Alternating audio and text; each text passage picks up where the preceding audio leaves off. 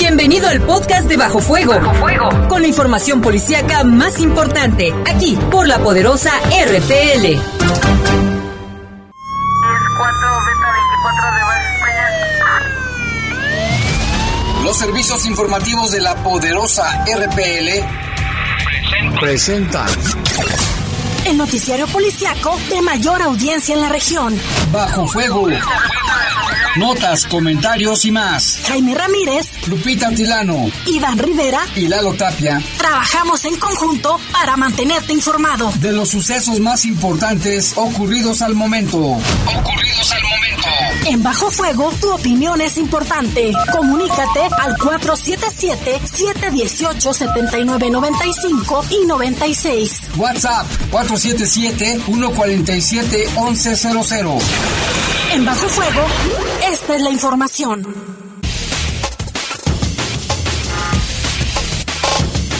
Muy buenas tardes, son las 7 de la tarde en punto. Les saludamos con gusto en esta emisión de Bajo Fuego, hoy que es Día Mundial de la Bicicleta. Le mandamos un saludo a toda la gente que se transporta en bicicleta. Háganlo con mucha precaución, con mucho cuidado, porque es muy peligroso. Les damos con gusto en los controles Jorge Rodríguez Sabanero, en control de cabina está nuestro compañero Brian Martínez y en la conducción estamos con...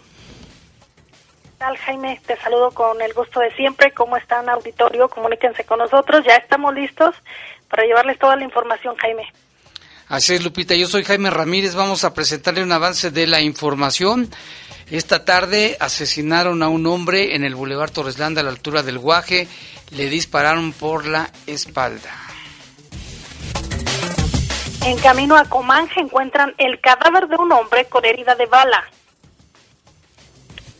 Y grave se encuentra un hombre que fue atropellado a bordo de su bicicleta. Fíjese, hablando de las bicicletas, resultó con golpes y también se le incrustó un tubo y una barra como de acero o de fierro en la parte trasera del cuello. Lo reportan, decíamos, grave ya está tras las rejas el sujeto que privó de la libertad a dos menores de edad, además de quitarles sus pertenencias.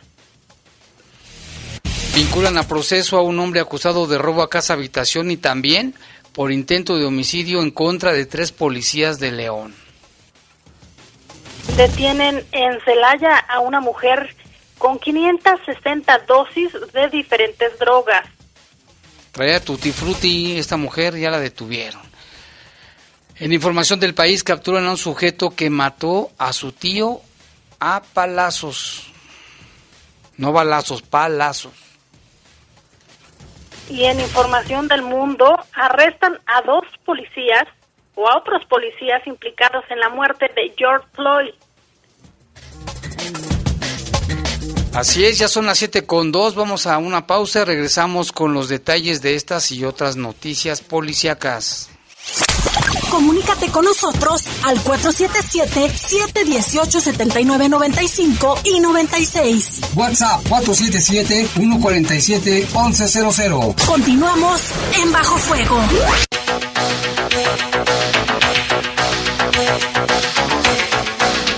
Son las 7 con 4 minutos y vámonos con información del país. Fíjese que se llevó un sujeto hasta las hostias y lo detienen por robar dentro de un templo. Esto ocurrió en el estado de Hidalgo, donde elementos de seguridad pública del municipio de Actopan, en Hidalgo, aseguraron a un sujeto quien ingresó a la capilla de la colonia El Cerrito, de donde se robó aparatos eléctricos, objetos de uso personal y litúrgicos, los cuales fueron recuperados además de un arma blanca. Una llamada alertó sobre la presencia de una persona con varias mochilas que había ingresado a la capilla, por lo que al arribar la policía municipal se realizó la inspección localizándole diversos objetos. El detenido fue identificado como Dairon Uriel, apa nombrecito, ¿eh? Dairon Uriel, de 19 años de edad, con domicilio en la comunidad del Chicabasco, Chicabasco, allá en Actopan. Entre los artículos que se le aseguraron se encuentran dos cáliz, un copón con hostias en su interior, a ver si se santifica, dos especies de platos metálicos, además de una custodia litúrgica, o lo que le llaman el Santísimo, Además, se le localizó ropa de hombre, mujer y productos de belleza, entre otros, dentro de las mochilas. Seguramente ya se había metido a otros negocios a robar. Luego de ser revisado, fue trasladado al área de retención primaria, donde le realizaron la valoración médica y luego quedó a disposición del Ministerio Público del Estado de Hidalgo. Fíjate, ya no respetan nada. Y allá en Morelia, personal de la Fiscalía General del Estado de Michoacán capturó a José, segundo presunto implicado en el homicidio de su tío Alejandro cometido en mayo del año pasado allí en el municipio de Paracho. De acuerdo a la investigación, el 19 de mayo del 2019 la víctima se encontraba fuera de su casa, ubicada en la zona centro de esa ciudad, hasta donde arribó José en compañía de su padre José Guadalupe y actualmente pues ya está detenido él y otras personas. Estos individuos portaban palos con los que comenzaron a agredir a Alejandro, dejándolo inconsciente. Tras percatarse de este hecho, los agresores se dieron a la fuga. Alejandro murió en el lugar a consecuencia de los golpes ocasionados por lo que se hizo del conocimiento de la Fiscalía Regional, que abrió ya la averiguación, logrando recabar los datos de prueba del de la posible participación del imputado en el homicidio, de quien solicitó orden de aprehensión. Por lo anterior, José fue detenido y presentado ante la autoridad a efecto de que se resuelva su situación legal. Aunque se desconocen las causas, Lupita, pero qué manera de matar a una persona con un palo a golpes, batido a golpes. Sí, fue seguramente muy cruel este tema. Y hablando de Morelia, que ahorita seguramente no están tan contentos allá, Jaime, y eso por la cuestión deportiva que seguramente nuestros compañeros eh, nos estarán dando esta información de que cambia de sede Monarcas Morelia y se va a Mazatlán. Ah, sí, eso ya desde ayer se hizo oficial y bueno, pues la gente de Morelia está muy decepcionada, incluso jugadores como Aldo Rocha también lo lamentaban, este, grandes personajes también, esta situación que ya nos comentaba nuestro compañero Adrián Castrejón. Y en más temas, fíjate que la Fiscalía General de Justicia de la Ciudad de México inició una carpeta de investigación por el delito de privación de la libertad para cometer un robo al tomar conocimiento de una empleada bancaria supuestamente que fue interceptada por varios hombres armados con amenazas, la obligaron a que acudiera a una sucursal para que les entregara el dinero que estaba en la bóveda. Fueron 10 millones de pesos. La denunciante declaró ante el Ministerio Público que al salir de su casa y cuando iba a su trabajo un grupo de personas la amagó con armas de fuego, bajándola de su vehículo y subirla a otro, colocándole un cinturón posiblemente con artefactos explosivos y que le dieron instrucciones para sustraer el dinero.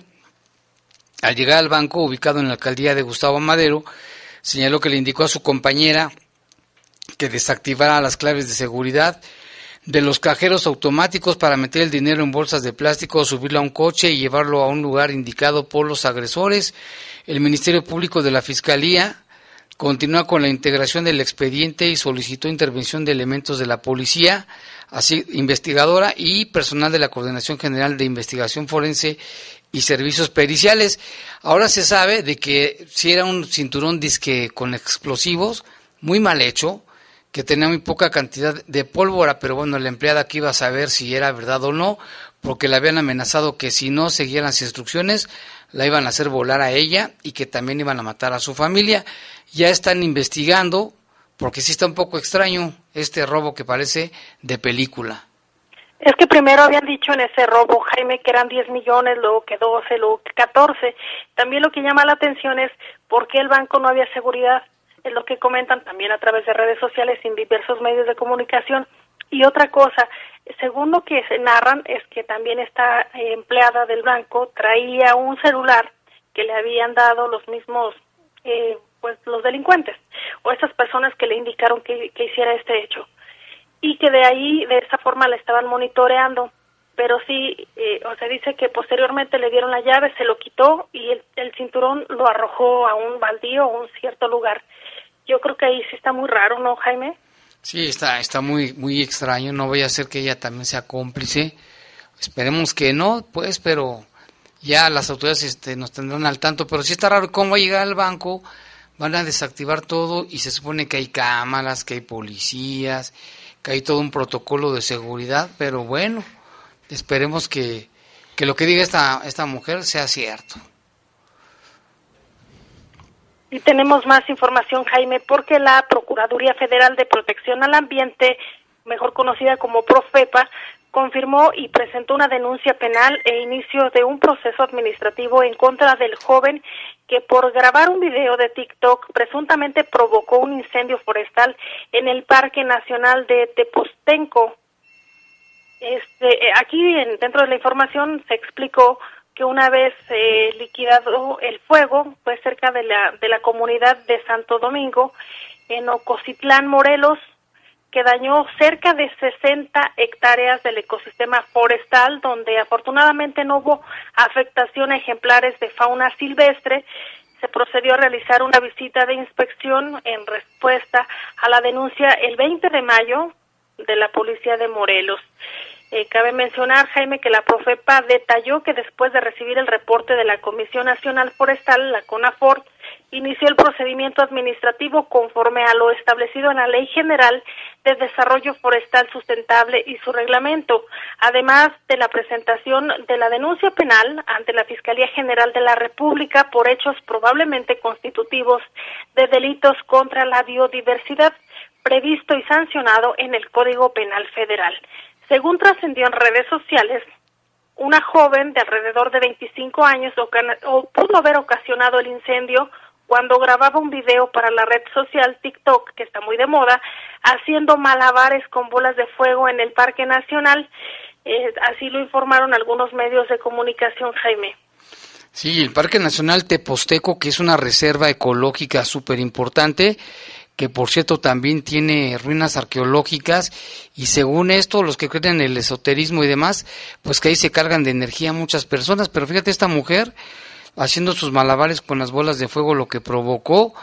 Como lo informó el periódico Excelsior, la mujer podría recibir una multa de 150 a 30 mil veces la unidad de medida de actualización, que va de los 13 mil a los 2 millones de pesos, de acuerdo con el artículo 157 de la Ley General de Desarrollo Forestal Sustentable, y además de alcanzar una pena que va de los 2 a los 10 años de cárcel y una multa por el equivalente de 300 a 3 mil veces la unidad de medida de actualización y además de que por tratarse de un área natural protegida, se contempla una pena adicional de dos años. Imagínate, por andar haciendo, ahora sí que su chistecito, le va a salir muy caro su chistecito.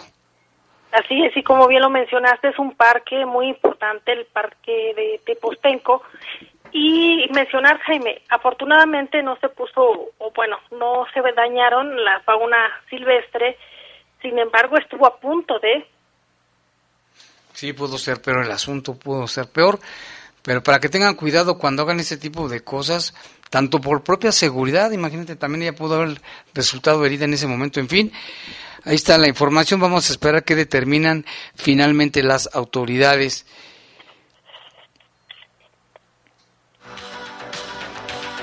Y ahora vamos a información del mundo porque fíjate que allá en Nicaragua en Nicaragua, este, eh, ¿cómo se dice? Hicieron más larga, pospusieron la, la, la sana distancia hasta el 15 de junio.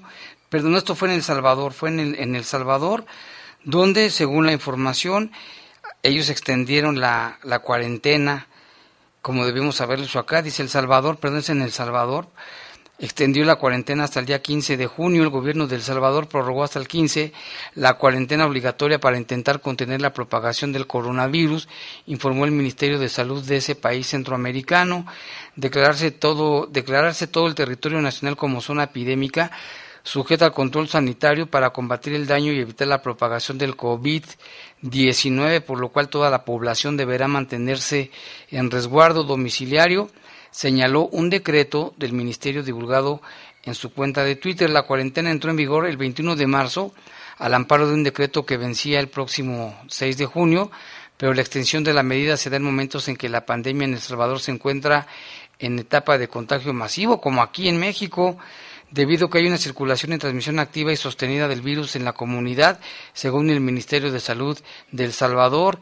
Indicó que las personas que den positivo al COVID-19 y tengan síntomas leves tendrán que permanecer en aislamiento y seguir el tratamiento médico en su casa para evitar la saturación de los hospitales. Según este decreto, el transporte público continuará paralizado también la población podrá salir a realizar gestiones al banco, farmacias, supermercados y mercados públicos en ciertos días definidos según el último dígito del documento de su identidad.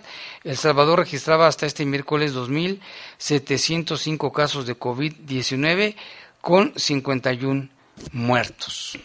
Fíjate, Jaime, que aquí en nuestro país hoy ha sido un día muy trágico.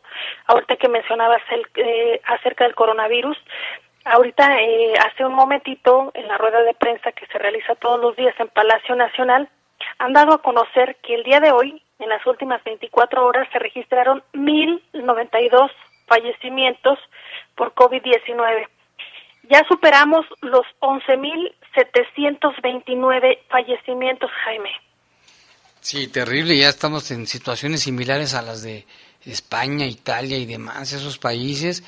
Pero pues por lo mismo, ¿no? Aparte de que, de que somos muy tercos, la información ha sido confusa, mucha gente o no se entera, o no sabe, o no se da cuenta.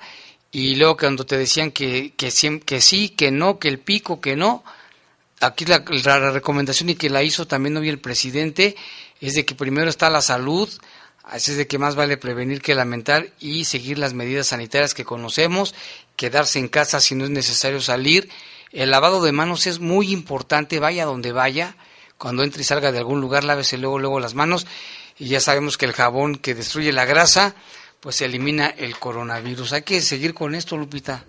Sí, tiene razón en la cuestión de la confusión. Hoy estaba escuchando varias entrevistas con los gobernadores que se reunieron con Olga Sánchez Cordero el día de ayer eh, vía Internet y mencionaba que hay muchísima confusión respecto a los datos que se dan a nivel federal y los datos que bajan a los estados. Entonces la gente se confunde porque aparte se dan mensajes erróneos en el sentido de que ya comenzaron también las giras, eh, no ven al, al presidente Andrés Manuel, Andrés Manuel López Obrador con cubrebocas, eh, ya se ha dado a conocer que estamos en, en semáforo rojo, por ejemplo, aquí en el estado, y que a nivel nacional está el pico del pico en cuestión de, de la curva. Y aún así se están reabriendo algunos sectores, entonces las personas como que se confunden, o sea, sí o no, pero ¿qué vamos a hacer? Por un lado se dice quédate en casa, pero por otro lado hay muchos millones de mexicanos que no tienen trabajo, Jaime, que no tienen para comer, que tienen que salir a la calle y, y, otras medidas que se están tomando en el sentido de que hay personas que sí no tienen nada que hacer en la calle y están haciendo fiestas, que ahí es otro eh, otro tema. Así es, definitivamente, Lupita. Vámonos con más información del mundo porque en Estados Unidos pues ya fueron detenidos los otros policías involucrados en el caso de la muerte de George Floyd. Tenemos la información desde California con nuestra corresponsal Lucha Medina. Buenas tardes Jaime, buenas tardes Lupita y al auditorio de Bajo Fuego.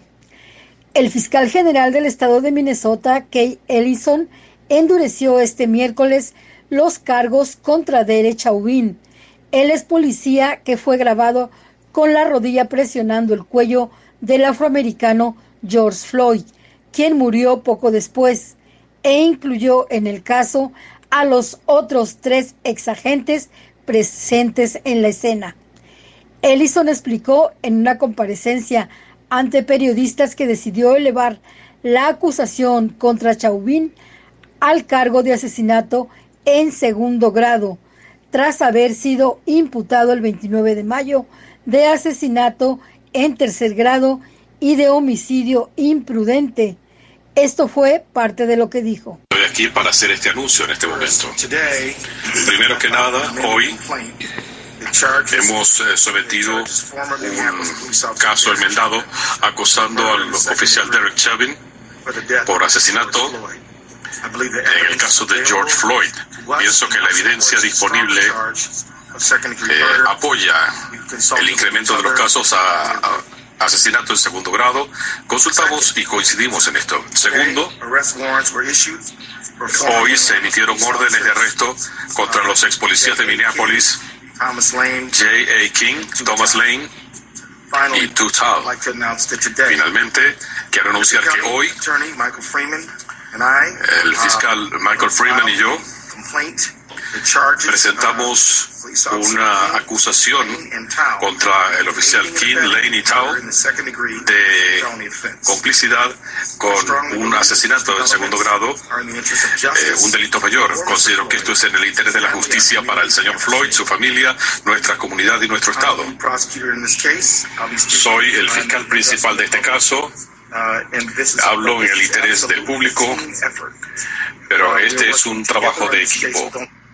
Inicialmente el oficial había sido acusado con cargos de homicidio en tercer grado. Según la legislación del estado de Minnesota, el asesinato en tercer grado es aquel que causa la muerte de una persona no intencionada a través de un acto eminentemente peligroso y puede acarrear una pena de cárcel de no más de 25 años. Y el asesinato en segundo grado es el que ocasiona el fallecimiento de alguien sin intención, mientras se inflige o se intenta infligir un daño y puede ser penado con más de 40 años de prisión. Las dos autopsias realizadas a Floyd, la oficial y la independiente, han arrojado la misma conclusión que su muerte fue un homicidio. Difieren, sin embargo, en el motivo que ocasionó el homicidio. La autopsia ordenada por la familia apunta a una muerte por asfixia, mientras que la del forense del condado habla de un paro cardiorrespiratorio ocurrido mientras le inmovilizaban.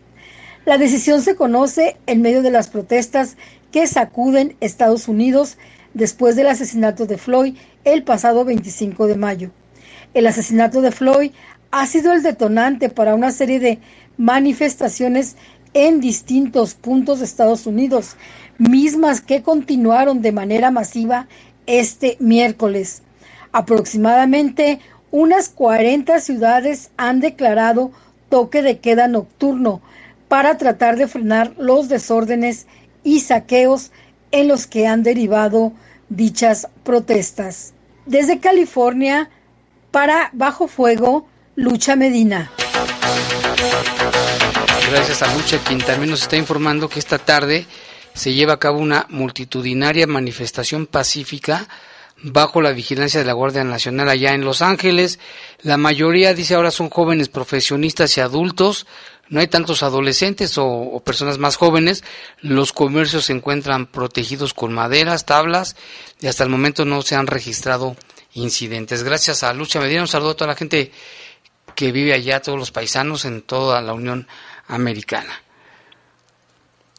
Y hay más información, Lupita, del mundo. Así es, Jaime, sobre este tema también el Papa Francisco dijo que no se puede hacer la vista gorda ante el racismo y expresó su preocupación por el malestar social que se vive allá en Estados Unidos a raíz de la muerte de, George Floyd tras ser arrestado por la policía en la ciudad de Minneapolis e hizo un llamado a la reconciliación nacional. Dijo así, queridos hermanos y hermanas en Estados Unidos, he sido testigo con gran preocupación de los inquietantes disturbios sociales en su nación en estos últimos días. Después de la trágica muerte del señor George Floyd, mis amigos, no podemos tolerar o hacer la vista gorda ante el racismo y la exclusión en cualquier forma y sin embargo afirman defender lo sagrado de cada vida humana, así dijo el Papa Francisco. El máximo líder de la Iglesia Católica advirtió que nada se gana con la violencia y es tanto lo que se pierde. Al mismo tiempo, debemos reconocer que la violencia de las noches recientes es autodestructiva. Nada se gana con la violencia y es tanto lo que se pierde, fue lo que dijo. Muy fuerte lo que dijo el Papa también en estos temas. Ya son las 7 con 24, una pausa, regresamos. Comunícate con nosotros al 477-718-7995 y 96. WhatsApp 477-147-1100. Continuamos en Bajo Fuego.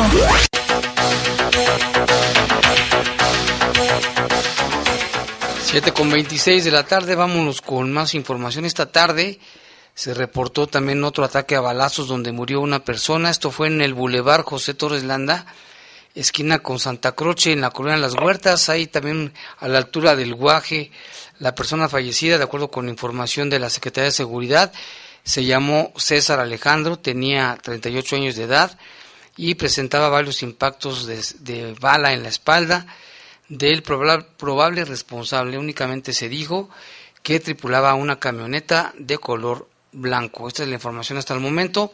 Otro homicidio más en León. Y lamentablemente también se registró el hallazgo del cuerpo sin vida de una persona sobre la vía pública. Los hechos se registraron a las 7:15 en camino a Comanja, antes de Hacienda Arriba, de la colonia Hacienda Arriba. Eh, de acuerdo al parte de seguridad pública, aún no ha sido identificado y en el lugar se encontraron varios casquillos. Sí, el único que mencionan ahí, ya la fiscalía también está investigando estos casos. En otro tema, también vecinos de, de la calle Juan Villerías del fraccionamiento Villa Insurgentes denuncian y piden ayuda a la Secretaría de Seguridad porque señalan que son objeto de constantes asaltos principalmente en esa calle Juan Villerías. De esto nos informa nuestro compañero Jorge Camarillo. Ah, bueno, Jorge Camarillo, vamos a escuchar lo que dicen las personas.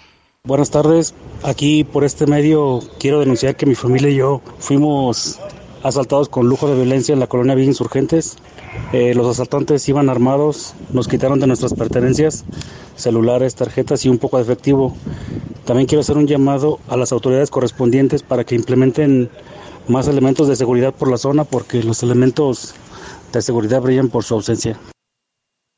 Y bueno, pues esta persona nos comentó también que durante el asalto él caminaba precisamente por esa calle, Juan Villerías, iba con su esposa y sus dos niñas. Imagínate el trauma para las niñas al darse cuenta de un asalto a su familia los amagaron con pistolas. Imagínate, imagínense nada más cómo está la situación. Como dicen, hay que salir con cubrebocas y con chaleco antibalas porque la situación está difícil. Ojalá que sí las autoridades tomen cartas en el asunto y implementen más seguridad y rondines en Villa Insurgentes. Ahora que está la Guardia Nacional, ojalá que se dé una vuelta por ahí.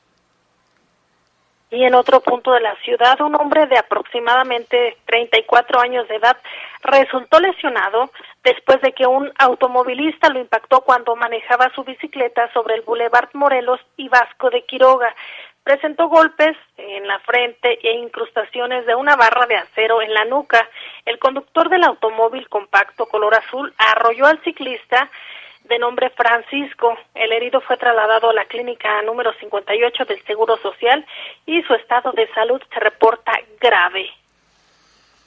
Sí, imagínate, Lupita, no sabemos si llevaría herramienta o algo así, porque aparte del golpazo en la cara, en la frente, pues se le veía en, en la nuca, así como se le clavó una barra de acero, no sabemos de qué tipo.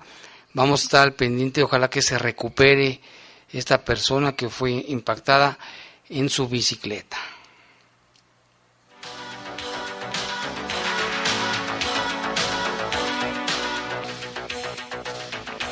Y en más información también la Fiscalía General del Estado investiga los dos homicidios ocurridos el día de ayer. El primero, que le dábamos cuenta, la Unidad Especializada de Investigación de Homicidios inició indagatorias en torno a una persona del sexo masculino de 39 años de edad fallecido por disparos de arma de fuego, que esto ocurrió en el interior de un domicilio en la calle Paracho, en la colonia La Brisa, donde peritos criminalistas recababan indicios balísticos y encontraron dos en proceso las indagatorias para esclarecer este caso. Este fue ayer por la tarde, pero antes hubo otro, Lupita.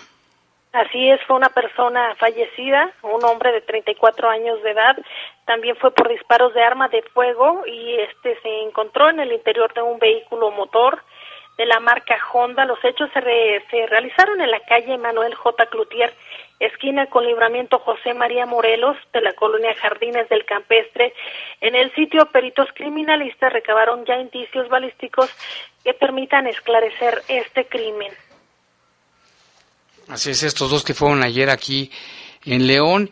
Y en otra información también relacionada con la Fiscalía General del Estado, bueno, pues se formuló imputación en contra de Alfredo y obtuvo que fuera vinculado a proceso penal y que permanezca en cárcel por los delitos de privación de la libertad agravada y también por robo calificado en agravio de dos víctimas menores de edad.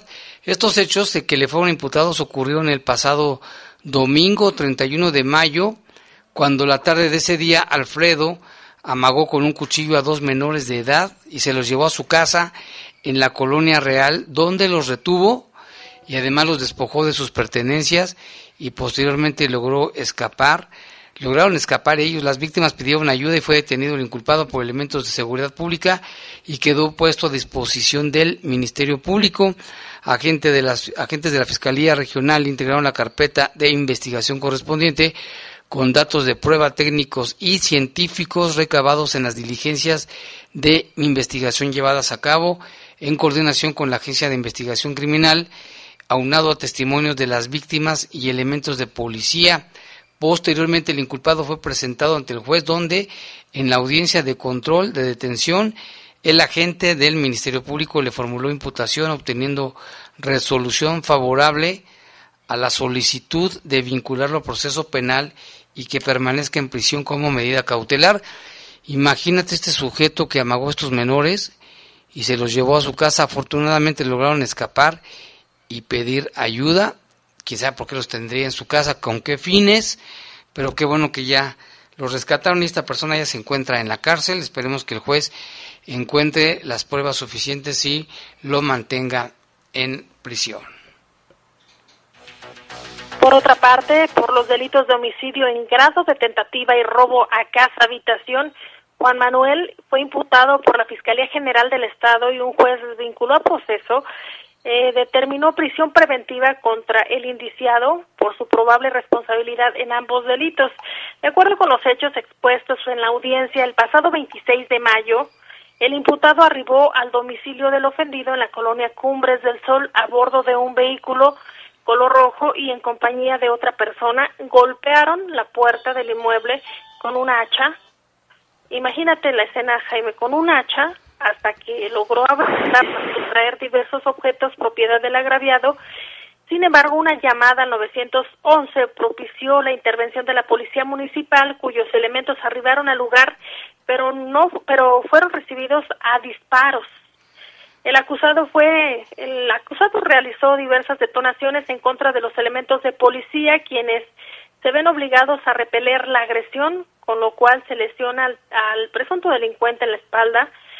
A la intervención de los agentes de investigación criminal de la trilogía investigadora de la Fiscalía General del Estado se presentó en el lugar de los hechos y se pudo establecer la presunta responsabilidad del acusado de los delitos de robo a casa habitación y tentativa de homicidio en agravio de los elementos de la Corporación de Seguridad Pública Municipal.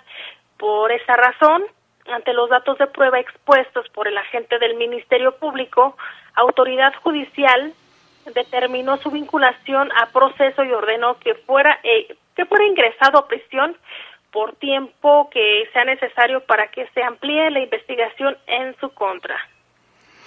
Así es, ahí está también otro caso, muy lamentable, pero pues ahí está. Mira, vámonos con algunos reportes, Lupita, que tenemos muchísimos, ¿eh? Muchas gracias a la gente que nos manda sus reportes a través del WhatsApp al 477-147-1100. Aquí nos llama la señora Mercedes, dice, disculpe que los moleste, pero quiero saber si por medio de ustedes pudiéramos pedir ayuda para un señor que ocupa, dice, pañales, malteadas, un colchón de agua, y pues si es mucha ayuda, ¿cómo ve? Dice, si podría echarnos la mano, se los agradeceríamos muchísimo. Y le vamos a pasar el teléfono de la señora Mercedes, si alguien puede ayudar con lo que sea, porque dice que esta persona necesita mucha ayuda, márquele al 4771 325071 4771 325071. También este queremos agradecerle y le mandamos un saludo al Pepón, que también nos estaba haciendo el reporte de este hombre ejecutado allí en el Boulevard Torres Landa a la altura del Guaje. Está al pendiente de la información. Muchas gracias, Pepón. También aquí tenemos otro reporte, dice un saludo para mi compañero Jaime, tú sabes si está trabajando el registro público de la propiedad. Saludos y bendiciones para ti y todos tus compañeros. También un saludo para mi compañero Enrique Jasso de la oruga T052. Le mandamos un saludo también a, a Quique Jasso y a todo el pasaje que, que lleva ahí consigo. Que lleguen con bien a sus destinos todos los que van en esa oruga, la T52. Eh, de lo que sabemos, bueno, lo vamos a checar más bien, pero sin, mañana sin, sin falta les, les, buscamos la información. Al parecer están trabajando a través de, de, de Internet, pero vamos a, a, checarlo. Y precisamente aquí nos, nos dicen, estarán abiertos los registros, por favor, saludos para Oscar y el Juanelo, acá en San Nicolás, un saludo para ellos también. Y acá también dice, hay una construcción de un edificio de departamentos de superlujo que atornilló en medio de la calle unos señalamientos y ya invadió toda la banqueta. Esto es en la avenida Guanajuato, calle Roca y Cañada. Aquí muy cerquita dice que los señalamientos están este, estorbando. Vamos a checarlo. Aquí lo tenemos aquí juntito. No me había fijado en eso, pero lo vamos a, a checar. También dice Jaime, bonito programa solo para reportar que hay un, un kinder donde están dando clases y nos pasan la dirección, lo vamos a, ¿cómo se dice?, a reportar directamente a las autoridades. También aquí dice, Jaime, trabajo en la calle Soria, dice, mi amiga Julia tiene 16, 16 años, está embarazada y, y pasó el encargado y le obligó a lavar los baños y ahora está grave, no dan utilidades, no pagan días festivos ni semana de Pascua atrás nos descansaron tres semanas sin goce de sueldo y nos dan no, no nos da, y nos dan seguro social pero nos sancionan de todo y además los baños no sirven tienen amenazadas a la gente y nos pasan vamos a pasar esta esto al, a las autoridades este correspondientes si se me hace que es algo delicado vamos a checarlo bien ahí. También dice buenas noches quiero reportar que todas las noches queman basura en la calle Rivera entre la Nuevo León sobre una subida o baldío para que vigilen los policías. Esto de la quema de basura se da en toda la ciudad, ¿eh? en muchas colonias, mucha gente junta la basurita que le sale diario, sí limpian, limpian su frente de su casa, pero luego la queman. Imagínense cuántas personas hacen lo mismo y por eso está la situación como está de contaminación en la ciudad, la calidad del aire. También aquí dice Jaime Lupita, buenas noches, este reporte es para aseo público en el arroyo que divide León 1 y la colonia Revolución, a espaldas del Carpi, hace falta más vigilancia ya que la gente no entiende que no es tiradero de escombro y muebles viejos, de nada sirve que seguido lo limpien ya que estos puerquitos de dos patas no entienden, gracias y mandan un saludo. Pues no, y esto se debe sancionar, ¿eh? de que estén tirando. ¿Cuánto se tardaron y cuántas toneladas recabaron precisamente en prevención de las inundaciones? Porque ya vienen las lluvias, pero más tardan en limpiar que en lo que tiran basura, escombro, muebles que ¿Y no cuánto quieren. nos cuesta a los ciudadanos, Jaime? Porque todo es dinero, eh, son recursos públicos. Así es, son recursos públicos y a todos nos cuesta y la gente es muy, y ¿cómo se dice? Irresponsable, inconsciente también. Ojalá que cuando estén tirando la basura o quemándola lo reporten o una foto o si pudieran para que sean sancionados. Aquí también nos llama la señora Concha, dice, disculpa la pregunta, ¿qué pasó en Ibarra? No saben. Un camión del ejército fácil unos 50 patrulla en las calles de Ibarrilla. Ustedes saben el motivo, que tengan una linda noche. Gracias. Bueno, no sabemos a ciencia cierta, Lupita, pero lo que sí nos hemos dado cuenta que recientemente han estado patru patrullando precisamente la ciudad, la Guardia Nacional ya tiene va para 15 días que se encuentran por diversas este calles, colonias y zonas de la ciudad. Me imagino que ha de ser parte de estos operativos que andan en todas las colonias. Vamos a hacer una pausa, regresamos con más información.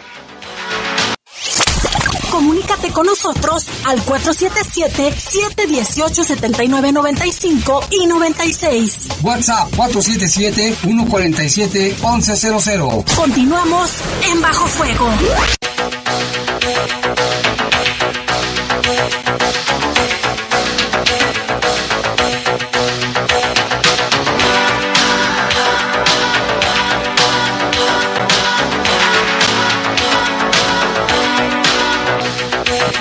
Ya son las 7 con 42, Lupita. Vámonos con un enlace telefónico con el licenciado Daniel Cruz.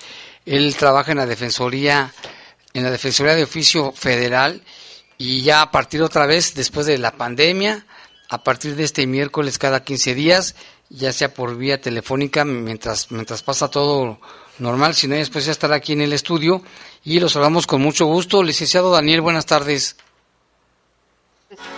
Ramírez, Lupita, buenas tardes, gusto en saludarles. Gracias por la invitación y por recibirnos nuevamente en, en este espacio. Y de, nos vas a platicar un tema este, bien delicado, licenciado, platícanos. Fíjense que, que el instituto ha estado muy preocupado, muy interesado en temas eh, eh, de la propia actualidad y tienen que ver con el servicio médico.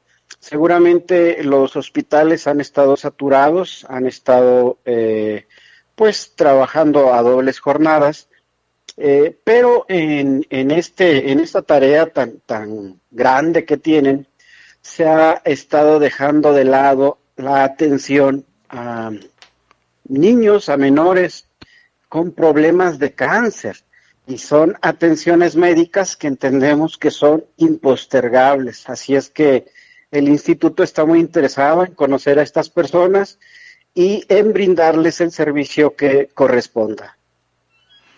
¿Qué, casos se han encontrado, doctor? ¿Y qué puede, doctor licenciado, y qué pueden hacer las personas que, estén afectadas por esta situación? Bueno, por su amable conducta, quisiéramos que nos contactaran. Eh, nos, eh, eh, son personas que hasta este momento son difusos sus datos para nosotros. Sin embargo, el mensaje que enviamos es que en situaciones como negativa de servicio médico, el instituto está muy a la orden para atender este tipo de situaciones y determinar, en el caso de que el Instituto del Seguro Social no esté brindando el servicio médico adecuado, pues la procedencia de algún medio de defensa que agilice y que ordene a esta institución eh, el, otorgamiento del servicio médico.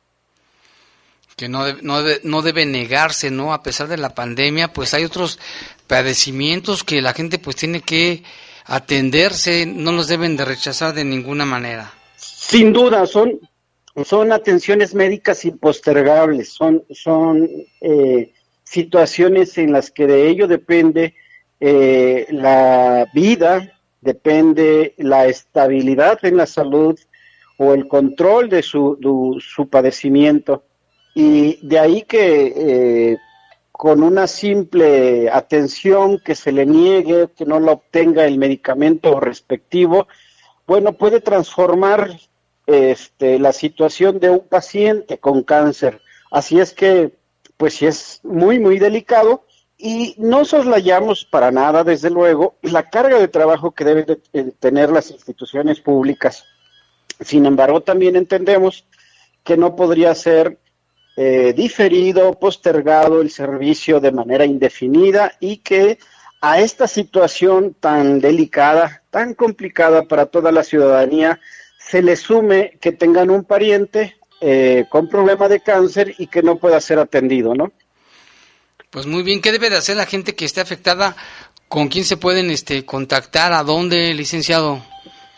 Bueno, eh, ahora tenemos un poquito de inconveniente. Usted tiene mi teléfono eh, a través de, este número para que a su vez se lo podamos contactar eh, a nuestra delegación y pueda turnar el servicio. Lamentablemente, por esta situación de la emergencia sanitaria, pues hemos estado limitados para brindar el servicio como normalmente se brindaba.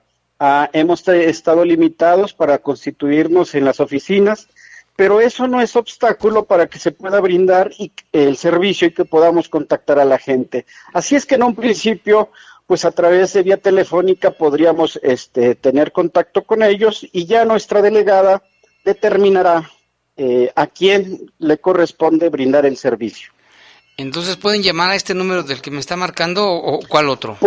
Por favor, sí, y eh, eh, yo creo que en un momento más le proporciono el que antes era un 800, el 800, que está en la propia delegación, que está en Guanajuato para que sea atendido. Es el servicio es absolutamente gratuito, no tiene otro propósito, no, tiene otra finalidad más que difundir los servicios y que se enteren, que sepan que eh, podemos eh, brindar el, este, el apoyo de algún modo.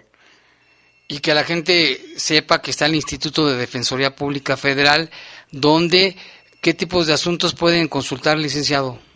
Bueno, este es un caso y sin duda los propios eh, eh, trabajadores que se han visto involucrados en esta, que están en un grupo de vulnerabilidad eh, por diabetes, por embarazo, por la edad, y que en algunas instancias han tenido que continuar con el trabajo contraviniendo estos derechos a su salud.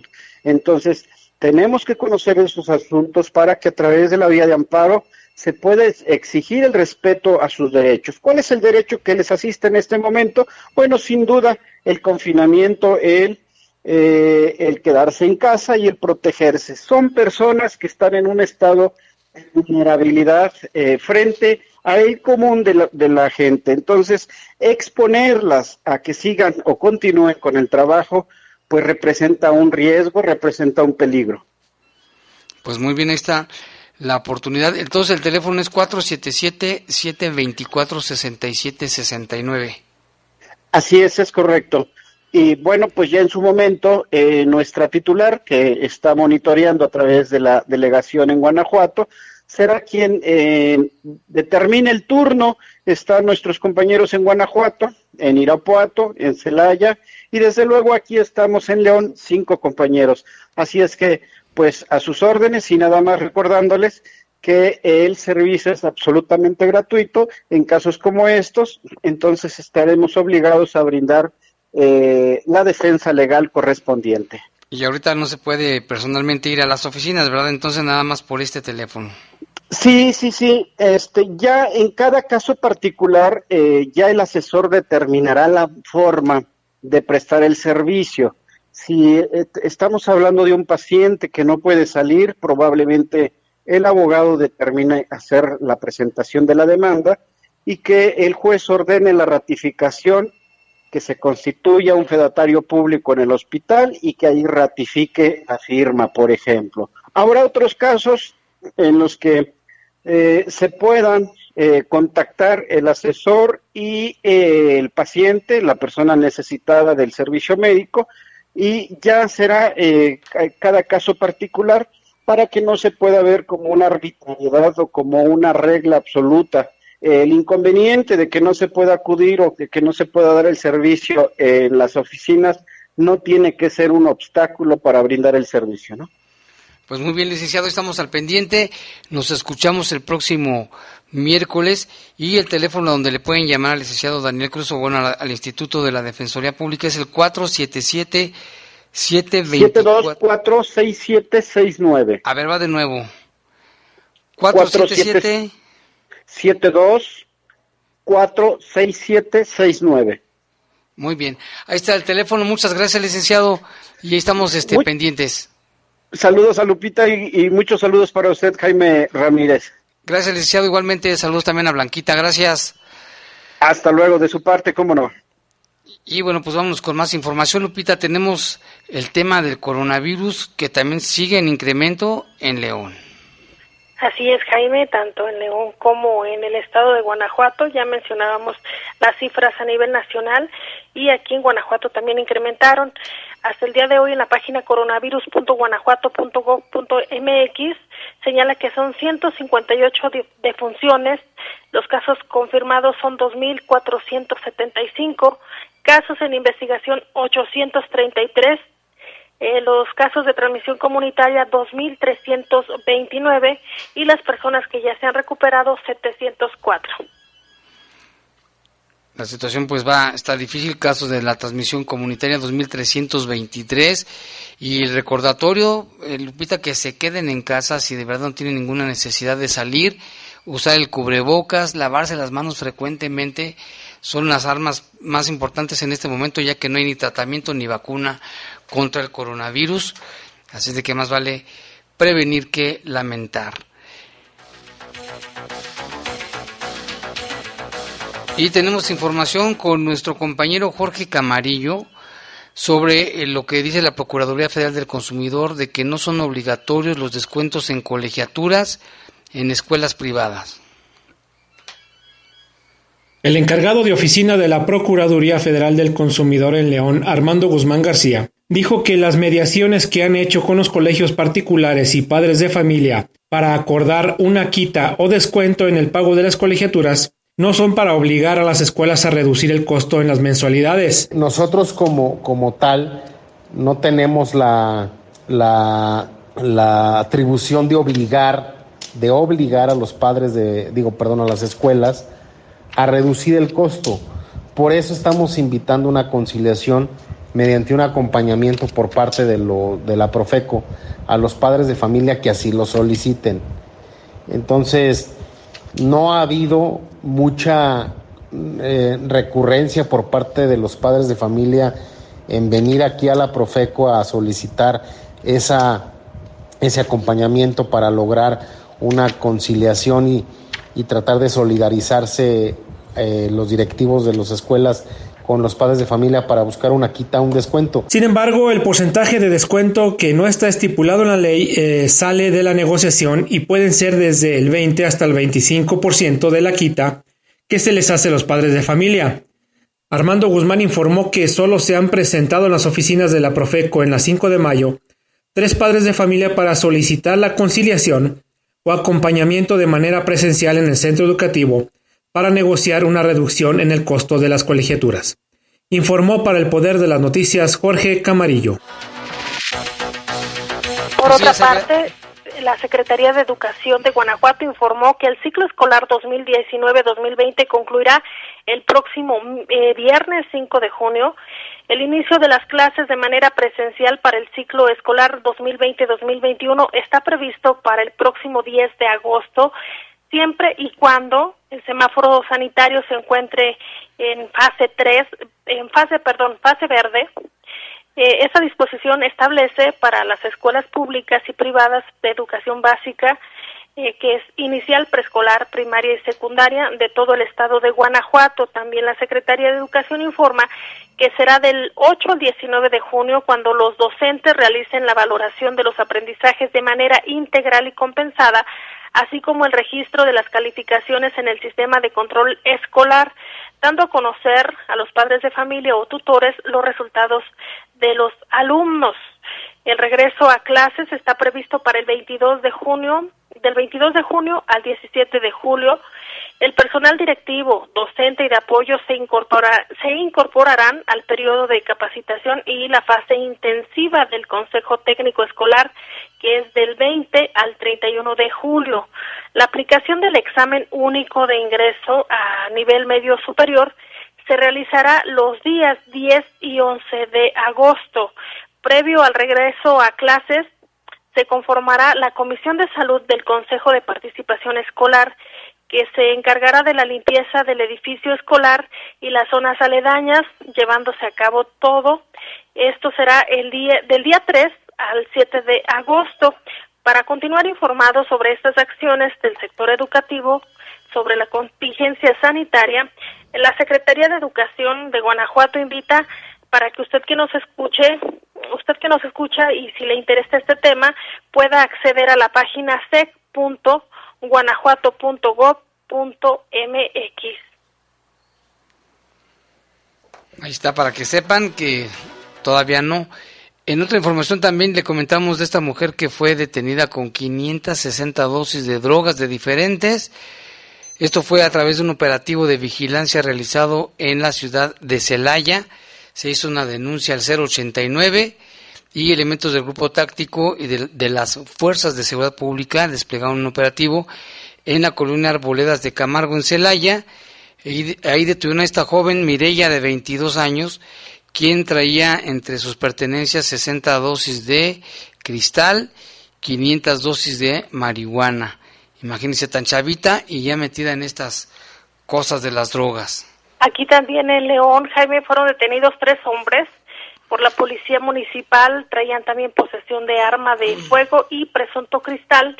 Eh, aquí señala el parte que el hecho se derivó eh, que la tarde de ayer, en atención a un reporte ciudadano, eh, informaban que en las calles José Antonio Torres y calle Luna de la colonia Villa Insurgentes se desarrollaba, se estaba realizando una riña campal. Por ello acudieron los policías al lugar del reporte y observaron a tres hombres que al ver la presencia de las de los policías se, se dieron a la fuga uno de los hombres tiró un arma de fuego. Mientras tanto, pues los policías corrieron tras ellos, eh, aseguraron el arma que se encontraba en el piso y también pues pudieron detener a estas personas. Señala que les encontraron un envoltorio con presunto cristal por lo anterior, eh, pues detuvieron a tres hombres que se identificaron como Alejandro, de 36 años, Marco, de 24 y Luz Alfredo, de 31. Se les aseguraron dos armas, Jaime, una calibre 25 con 18 cartuchos útiles y una calibre 45 con 9 cartuchos útiles y la presunta droga. Pues esta, esta información y también nos reportan Dice Jaime, buenas tardes. Saben de una persona fallecida en la avenida del Zapatero. Hay patrullas y elementos de CEMEFO atrás de la Deportiva del Estado en la Eyupol. Nos dice Jorge Pérez, gracias. No, no teníamos conocimiento. Ahorita lo vamos a, a checar con las autoridades. Una persona fallecida allí en la colonia Eyupol hace unos momentos. Muchas gracias por reportarnos a toda la gente que también son nuestros reporteros. Hasta aquí, los sucesos policíacos más importantes de Bajo Fuego. Bajo Fuego.